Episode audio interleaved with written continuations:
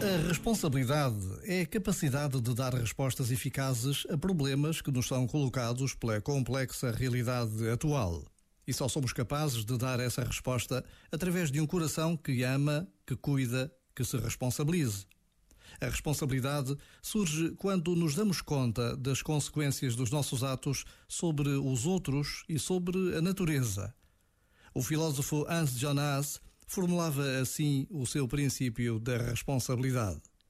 Age de tal modo que as consequências das tuas ações não destruam nem a natureza, nem a vida, nem a terra.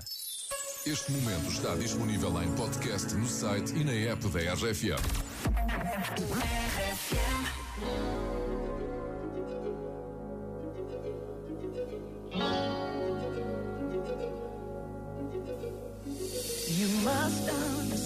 though the touch of your hand makes my pulse react. That it's only the thrill of boy meeting girl, opposites attract. It's physical, only logical. You must try to ignore that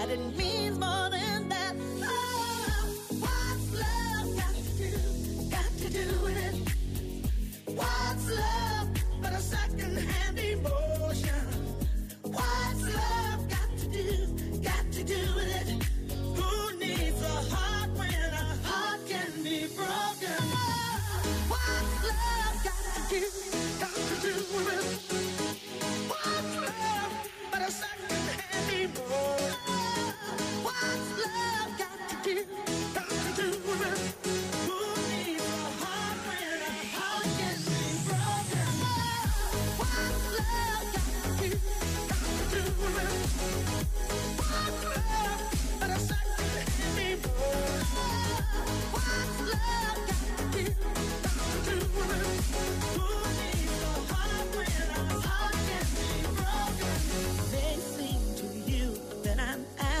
confused when you're close to me.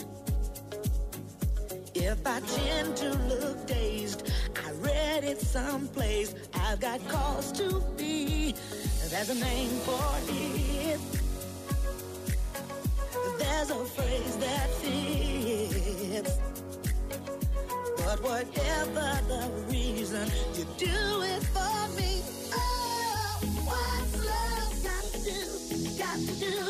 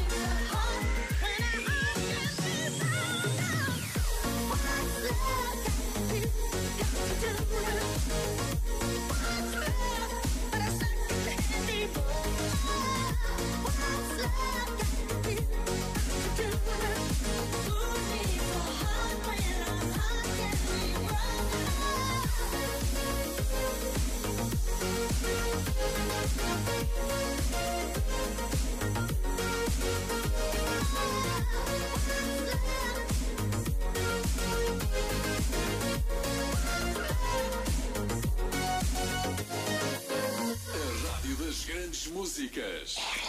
You're the light, you're the night, you're the color of my blood. You're the cure, you're the pain, you're the only thing I wanna touch. Never knew that it could mean so much, so much. You're the fear,